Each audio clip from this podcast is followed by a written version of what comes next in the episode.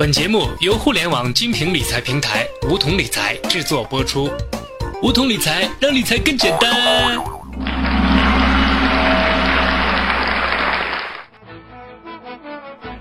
九月十日，国家统计局公布了八月份居民消费价格指数，同比涨幅回升至百分之二点零，再创年内新高。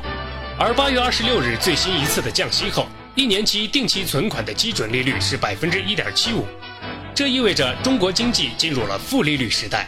据业内人士分析，未来猪肉等食品价格仍将上涨，物价将继续回升，部分月份 CPI 同比涨幅可能超过百分之二。招商证券首席宏观分析师谢亚轩认为，预计四季度通胀水平持续上升。年末可能会接近百分之二点五。申万宏源证券首席宏观分析师李慧勇也认为，在经济内生动力不足的情况下，如果有需要，央行还会继续降息，负利率有可能成为未来一段时间的常态。那么，在货币贬值、物价上涨、财富缩水的负利率时代，我们应该如何捂好自己的钱包呢？本期梧桐理财电台将为大家打一场钱包保卫战，欢迎收听。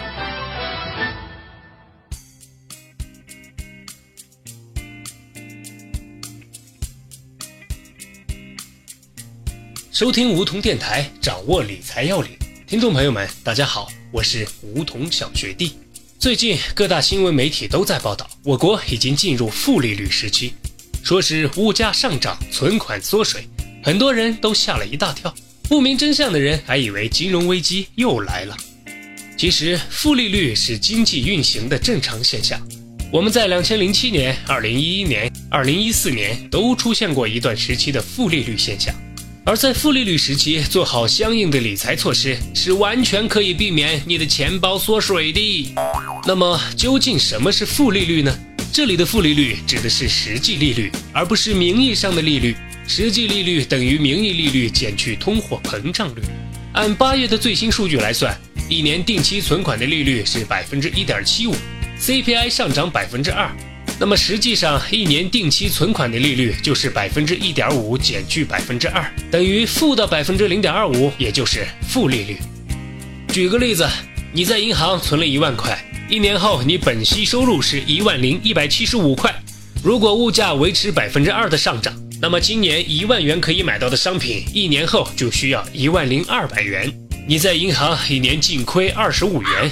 一年前的一万元购买力，仅相当于一年后的九千九百七十五元，直接导致了你的财富缩水，更别提增值了。说到这里，我们还得聊一聊 CPI 指数。CPI 是指居民消费价格指数，简单来说就是反映物价上涨的一个指标。一般来说，影响 CPI 最大的是猪肉，因为猪肉在日常生活消费中的比重很大，猪肉价格的波动最能直接反映社会物价的最新情况。因此，CPI 也被网友们戏称为“中国猪肉指数”。其实，负利率时代来临，也不能全怪二师兄。央行为了减轻企业和实体经济融资成本，刺激经济，今年以来已经连续五次降低了存贷款利率。一边是存款利率在下降，另一边是二师兄在不断上拱，所以负利率的压力就这样出现了。那么，目前这个负利率会持续多久呢？告诉你一个不幸的消息。根据近期的物价走势来看，CPI 可能进一步缓慢上升。多家机构的报告也指出，未来部分月份的物价涨幅可能高于百分之二。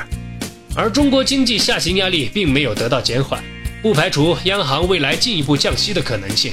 这就意味着通胀压力在上升，但存款利率只可能往下降，不会往上升。所以负利率程度将进一步加大，存款缩水幅度无疑会变得更大。在这种情况下，不得不考虑口袋里的钱怎么办？不能增值，至少不能眼睁睁看着它缩水呀。然而，就目前来看，投资市场也不太景气。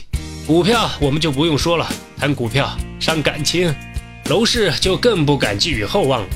多数业内人士认为，目前楼市仍处在去库存阶段，调整仍然没有到位。不少三四线城市和小县城的空城、鬼城都没有得到缓解，房子库存积压严重。没有什么人会傻到这个时候去搞房产投资。再看余额宝之类的货币基金，今年下半年一直都是三点多的收益率，虽然不会让钱包缩水，但也赚不了几个钱。一般在负利率时期，比较适合购买一些抗通胀的固定收益类产品，比如银行理财。目前银行理财产品收益率在百分之四点五到百分之五左右，可以配置一部分中长期的产品。除此之外，时下最火热的固定收益产品就在互联网理财平台上了。这类互联网理财产品大部分收益都在百分之七到百分之十三左右，不仅可以让钱保值，还可以增值。在前面的几期节目当中，我们都已经讲过如何选择靠谱的理财平台，在这里就不多说了。当然，如果你是梧桐理财的忠实听众，你懂的哟。不管牛市也好，负利率也罢，都是正常的经济周期，我们都要以平常心去对待。只要用正确的理财方式，合理消费，任何情况下都不用担心你的钱包没钱。好了，以上就是我们今天的全部内容。我是梧桐小学弟，我们下期节目再见。